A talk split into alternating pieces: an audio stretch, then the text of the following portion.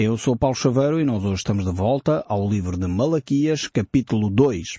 E nós vamos voltar um pouquinho atrás, ao capítulo 2, verso 10, porque nós temos falado sobre um tema extremamente importante, que é o tema do casamento, mas agora gostaria de olhar eh, para os versos como temos feito habitualmente e ir verso por verso vendo aquilo que realmente eh, cada versículo tem feito. No fundo vamos fazer um pequeno resumo e fechar este ciclo que temos falado sobre vida familiar.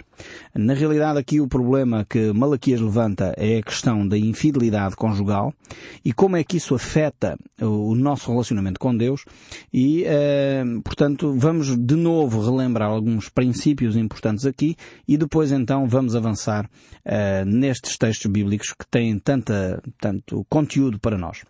Vamos voltar então a Malaquias capítulo 2 verso 10 onde começa o texto bíblico por dizer não temos nós todos o mesmo Pai? Poderíamos pensar que aqui o povo estava a levantar esta questão como sendo Abraão o pai da nação de Israel e seria pertinente se fosse essa a reflexão, mas nós vemos que pela pergunta que se segue não era essa tanto a intenção. Eles começam por dizer não temos nós todos o mesmo pai e depois perguntam não temos nós o Criador não é o mesmo, portanto falando de Deus, não, uh, não nos criou o mesmo Deus, Uh, e claramente aqui a nação de Israel está a reportar-se para Deus como o pai da nação. E depois ainda prossegue uma terceira pergunta, porque seremos desleais uns para com os outros, profanando a aliança dos nossos pais. Então, no Velho Testamento nós temos uh, esta questão uh, de Deus Pai, ainda que não numa perspectiva uh, como no Novo Testamento. Nós no Novo Testamento encontramos Deus Pai uh, e podemos tratar a Deus como querido Pai, Abba Pai, como Jesus o faz, individualmente. No Velho Testamento nós não encontramos esse relacionamento individual. Encontramos em algumas alturas Deus a ser apresentado como Pai, mas de toda a nação de Israel. Portanto, era um relacionamento, eh, podemos dizer, eh, pai-filho, mas de uma forma coletiva e não de uma forma individual. Nós encontramos esse relacionamento em Isaías, quando Israel, Deus diz Israel é o meu filho, eh, isso revela o tipo de relacionamento que Deus tinha com a nação de Israel, um relacionamento de parentesco, de, de, de intimidade, uh, e Deus usa algumas imagens para mostrar o amor que tem para com o seu povo, mas não era um tipo de relacionamento individual. Nós encontramos mesmo servos como Moisés, homens como Moisés e Davi, que são tratados uh, como servos de Deus, e não como filhos, ou como amigos de Deus, como é o caso de Abraão, mas não como filhos. Em Jesus Cristo, nós temos uma alteração neste tipo de relacionamento. Eh, com Jesus Cristo, sendo Cristo Jesus o nosso Senhor e Salvador, tendo nós esse relacionamento e reconhecendo eh, nós o nosso pecado, percebendo que na cruz Cristo pagou o preço eh, do nosso pecado, podemos nos então tornar filhos de Deus, como diz o Evangelho de João, capítulo 1.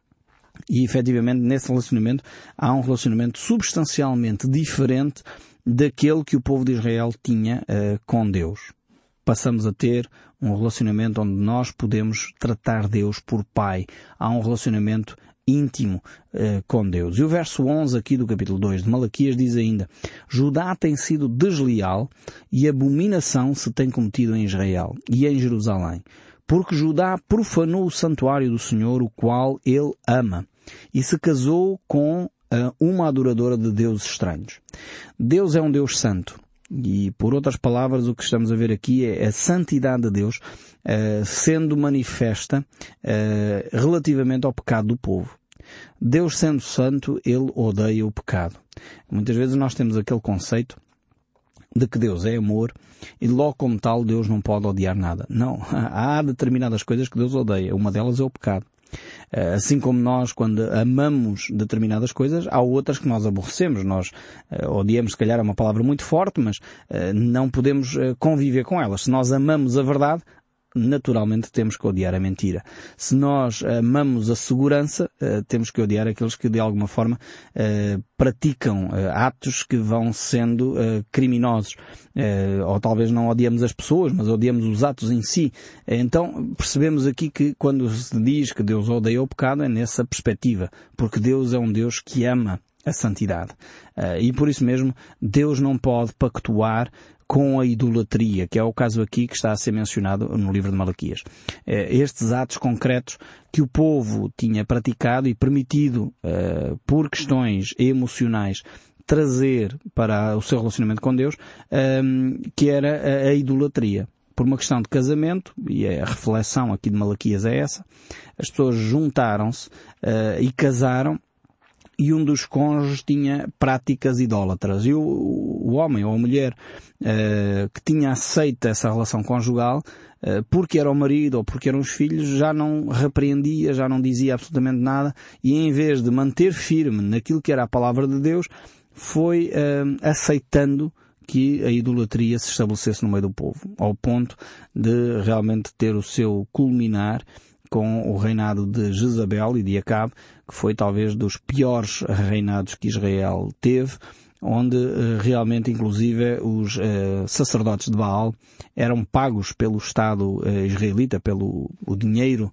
do rei, para se manterem no ativo. Foi talvez um dos grandes episódios eh, que é relatado na Bíblia onde eh, o Estado e a Igreja, ou a religião naquele caso, se misturam e as consequências terríveis que isso trouxe à nação de Israel porque havia idolatria misturada e havia uma certa eh, promiscuidade entre aquilo que era a religião e aquilo que era uh, o governo de Jezabel e isso trouxe consequências terríveis para toda a nação de Israel. E manteve-se esse exemplo, inclusive aqui no livro de Malaquias está a citar de alguma forma esse exemplo em como isso foi pernicioso por causa de uma relação conjugal por causa de haver uh, esse relacionamento que afetava emocionalmente uh, o rei Acabe e aqueles que deveriam tomar decisões sobre manterem-se firmes e fiéis àquilo que era a palavra de Deus. Então, nesta perspectiva, uh, temos que manter uh, uma objetividade àquilo que é a vontade de Deus. E o verso 12 ainda prossegue, o Senhor eliminará das tendas de Jacó o homem que fizer tal coisa, seja quem for, e o que apresenta ofertas ao Senhor dos exércitos. Ainda fará isto, cobris o altar uh, do Senhor com lágrimas e de choro e de gemidos, de sorte que ele já não olha para a oferta, nem aceita com prazer da vossa mão. Temos aqui, de facto, este texto bíblico que nos mostra como Deus detesta uh, que uh, haja infidelidades no, nos casamentos. Portanto, muitas vezes uh, alguns elementos do, do, casal praticam infidelidade, achando que isso não tem consequência absolutamente nenhuma, mas o texto bíblico mostra claramente que a infidelidade tem consequências graves, não só na relação conjugal, como inclusive na relação espiritual entre essa pessoa que praticou a infidelidade e Deus. Às vezes a pessoa pensa, não, a minha infidelidade deixei de gostar do meu marido, ou deixei de gostar da minha esposa, e encontrei outra pessoa que me compreende, encontrei outra pessoa que me carinha, que, uh, que me entende, então não faz mal nenhum eu tentar a minha felicidade. Isso não vai afetar nada aquilo que eu creio acerca de Deus. Atenção, olhem aquilo que a Bíblia diz neste caso a forma como eh, eu me relaciono com o meu cônjuge afeta diretamente a forma como eu me relaciono com Deus. Deus está a dizer aqui que mesmo cobrindo o altar de choros e gemidos, mesmo assim Deus não vai olhar para a oferta. Provavelmente porque aquele que tem, foi vítima uh, da infidelidade uh, levantou diante de Deus essa questão, em oração, preocupado, que o seu casamento estava a chegar ao fim e Deus diz não posso aceitar a oferta de alguém que agora chega depois de ter cometido infidelidade achando que está tudo normal, está tudo bem. É preciso de facto um processo de restauração, de arrependimento. Não é que a infidelidade seja um pecado que não tenha perdão, tem perdão sem dúvida, mas também eh, temos que encarar esta situação uh, com a clareza que a Bíblia apresenta. Não podemos fingir que ela não é tratada nas Escrituras e não podemos fingir que não é grave uh, como as Escrituras o apresentam. E eu creio que essa consciência cauterizada que nós temos tem sido muito fruto eh, dos filmes e de Hollywood e da, da publicidade que hoje se propaga pelos mídias, em que já não é mal nenhum a pessoa ter, eh, ser infiel, já não é mal nenhum a pessoa trair o outro. Eh, aliás, começa-se a usar cada vez mais palavras menos duras como estas, trair, porque a pessoa acha que já não foi uma traição, afinal de contas a gente já não estava bem, coisas do género, começamos a, a diluir a gravidade do, do, assunto, porque na realidade uh, queremos diminuir também o peso na nossa consciência. A Bíblia mostra claramente que a relação conjugal é altamente valorizada por Deus. Aos olhos de Deus é importantíssimo nós podermos desfrutar de uma boa relação conjugal e por isso a Bíblia dá tantas recomendações e nós mesmos aqui temos dedicado tanto tempo a este aspecto porque é extremamente importante para a nossa relação com Deus e também para a nossa uh, sanidade uh, espiritual, emocional, psicológica, até física, creio eu. quando nós estamos bem na nossa vida conjugal, todo o resto da nossa vida se desencadeia muito, muito melhor. Hoje em dia, grandes empresas no mundo inteiro têm percebido isto eh, quando há um bom ambiente familiar, eh, a pessoa rende mais no trabalho e têm começado a investir, algumas empresas em Portugal já estão a fazer isso também, começam a investir em uh, ajudar os seus empregados a ter um bom ambiente familiar. Como é que eles fazem isso? Promovendo às vezes fim de semana para, para os empregados poderem sair com os seus, a sua, os seus cônjuges e com os seus filhos, saírem, criando momentos de lazer onde os seus cônjuges e os filhos têm um bom momento em família, algumas empresas já perceberam a importância de um bom ambiente familiar e têm investido uh, bastantes recursos uh, em promover um ambiente familiar saudável. E olha que têm sido empresas uh, chamadas de sucesso, porque continuam a crescer, continuam a prosperar, porque têm apostado naquilo que é o mais importante, que é o bem-estar uh, da família e, consequentemente, uh, o bem-estar dos indivíduos. Quando a família está bem, quando há um bom ambiente familiar, o indivíduo cresce, sente-se bem, sente-se uh, é com espírito empreendedor porque tem o conforto do lar. E é isso que Deus nos está a dizer aqui por outras palavras. Continuando o livro de Malaquias, capítulo 2, verso 13, ainda diz, Ainda fazeis isto, cobris o altar do Senhor de lágrimas e de choro e de gemidos, de sorte que Ele já não olha para a vossa oferta, nem a aceita com prazer da vossa mão, e perguntais porquê? Porque o Senhor foi testemunha da aliança entre ti e a tua mulher, a mulher da tua mocidade, com a qual tu fostes desleal, sendo ela a tua companheira, a mulher da tua aliança. Deus é um Deus eh, que está atento às nossas alianças, às nossas promessas, àquilo que nós uh, efetivamente nos comprometemos a fazer. Ele é testemunha. Por isso é que é tão importante quando nós celebramos o casamento, fazê-lo diante de Deus, diante de testemunhas. Deus, Ele próprio é testemunha dessa relação. Claro está, estamos a falar de cristãos. Não se fazem casamentos na igreja só porque a cerimónia é bonita. Sinceramente, hoje em dia, eh, muitas cerimónias civis são tão bonitas como o casamento na igreja, se formos só pelo aspecto da beleza cerimonial. Uh, hoje em dia os notários têm trabalhado este aspecto e enriquecido o ambiente, digamos assim, onde as cerimónias civis são feitas. Mas, na realidade, a, a cerimónia religiosa é muito mais do que simplesmente o aspecto religioso há uma presença efetiva de Deus, como nós vemos aqui pelo texto de Malaquias, eh, que Deus interfere e quer interferir na nossa relação conjugal. Por isso mesmo, eh, Ele tem dado tantas recomendações eh, nas Escrituras. E é por isso que o relacionamento conjugal, ainda que humanamente falando as pessoas querem reduzir a um contrato, teologicamente falando, biblicamente falando, ele é muito mais que um contrato é uma aliança, é um compromisso, é uma fusão uh, entre dois seres que passam a partilhar projetos de vida, sonhos, passam a partilhar amor, passam a partilhar filhos, passam a partilhar realmente uh, aquilo que é uh, o seu ser. portanto, o, o casamento não é um mero contrato não é um mero acordo entre duas partes. O casamento é realmente um crescendo de intimidade e uma complementaridade entre dois seres que passam a ser um só, como diz a Escritura. Porque é uma partilha emocional, é uma partilha espiritual que tem de crescer. Isso exige trabalho de ambas as partes. Agora é preciso entendermos que para que um casamento cristão funcione, não basta os dois serem cristãos. Eh, por isso eu creio que muitas vezes os casamentos cristãos têm, ou têm aumentado o divórcio no meio dos cristãos exatamente porque as pessoas pensam que basta ser cristão para que o casamento dê certo. Não é verdade. As pessoas continuam a ter personalidade, apesar de serem cristãos, continuam a ter caráter, continuam a ter hábitos, continuam a ter uma herança familiar uh, que os condiciona, uh, continuam a ter um passado e um presente, continuam a ter sonhos e motivações, e tudo isso tem que ser levado em conta quando a pessoa pensa num casamento é fundamental nós não desprezarmos estes aspectos da personalidade, do caráter, da herança familiar quando se pensa em unir vidas, porque elas são extremamente complexas. Cada um de nós é, é único. É interessante ver que não há ninguém que se repete no mundo. Todos nós temos uma impressão digital única no mundo. Somos únicos à face desta terra. Eh, mesmo quando há pessoas que se assemelham conosco, são parecidas conosco, mas não são iguais não há nenhum ser humano igual ao outro. E por isso mesmo nos torna uh, muito complexos. E unir duas vidas únicas no mundo uh, realmente torna essa ligação extremamente complexa. Por isso vale a pena uh, observar bem que tipo de, de pessoa, com que tipo de pessoa eu me estou a relacionar.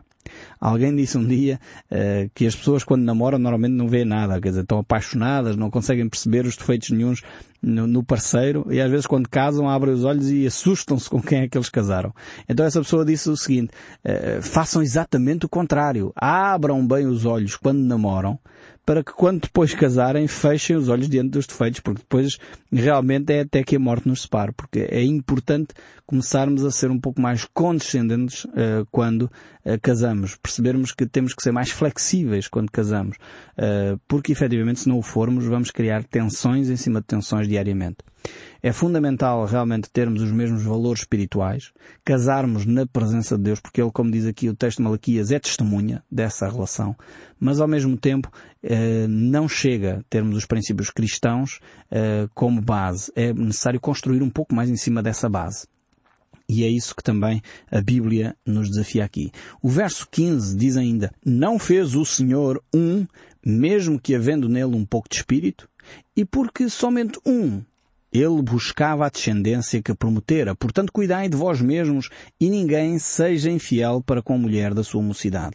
Então aqui Malaquias fala uh, da origem do casamento, volta à questão do livro do Gênesis. Como nós já vimos, Jesus também fez o mesmo quando foi interpelado pelos fariseus. O apóstolo Paulo fez o mesmo também. Portanto, o Gênesis é, é realmente a base é, para toda esta reflexão porque ali encontramos o plano ideal de Deus para o homem e vemos que esse plano ideal de Deus para o homem era que homem e mulher se complementassem a todos os níveis. E é interessante, há uma frasezinha linda lá no livro do Gênesis que diz que homem e mulher estavam nus e não se envergonhavam.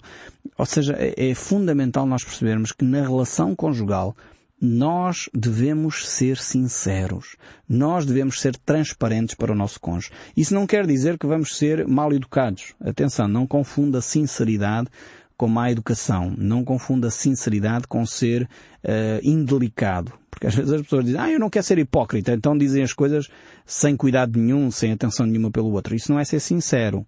Isso é ser às vezes indelicado, é, é deixar espaço à ira, outras coisas, mas não é sinceridade.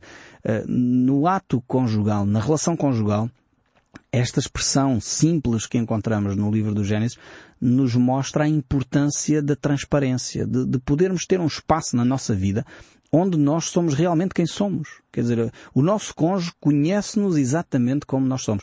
O texto bíblico usa essa expressão, estavam ambos nus e não se envergonhavam. Ou seja, no casamento nós deveríamos poder desenvolver a nossa relação de tal forma que a nossa mulher ou o nosso marido não, uh, não nos provoca vergonha, não nos provoca timidez, mas antes pelo contrário, é um espaço para desabrochar o nosso ser na totalidade. É lindíssima a imagem que nós encontramos aqui nas Escrituras e o plano que Deus tem de facto para a relação conjugal. E por isso mesmo há quase que uma conclusão aqui no verso 16 quando Deus diz porque o Senhor Deus de Israel diz que odeia o divórcio, odeia o repúdio e também aquele que cobre de violência as suas vestes, diz o Senhor dos Exércitos. Portanto, cuidai de vós mesmos e não sejais infiéis. Vemos que a preocupação de Deus é, é, é esta de que, eh, de facto, cuidemos de nós próprios. quando nós cuidamos de, da nossa mente, não começamos a fantasiar com a vizinha ou com a atriz não sei das quantas ou o ator não sei da onde, cuidamos no, da nossa mente, não começamos a alimentar na nossa cabeça ideias de que o nosso cônjuge não presta para nada, é, é arrogante, é maldizente, coisas deste género. Portanto, quando nós não permitimos que o lixo inunde a nossa mente, começamos a cuidar de nós próprios, em consequência disso, então vamos também cuidar do nosso cônjuge. Não vamos ser infiéis para com eles. Uh, e nesse sentido cuidamos da nossa relação. Porquê? Porque diz aqui o texto bíblico, Deus odeia o divórcio, Deus odeia o repúdio. É interessante que algumas pessoas leem este texto uh, e esquecem-se de ler o, o versículo todo. É verdade que Deus odeia o divórcio. Está aqui escrito, não, nem desviamos um milímetro daquilo que Deus diz. Mas também este mesmo texto, que diz que Deus odeia o divórcio, diz também que Deus odeia a violência doméstica.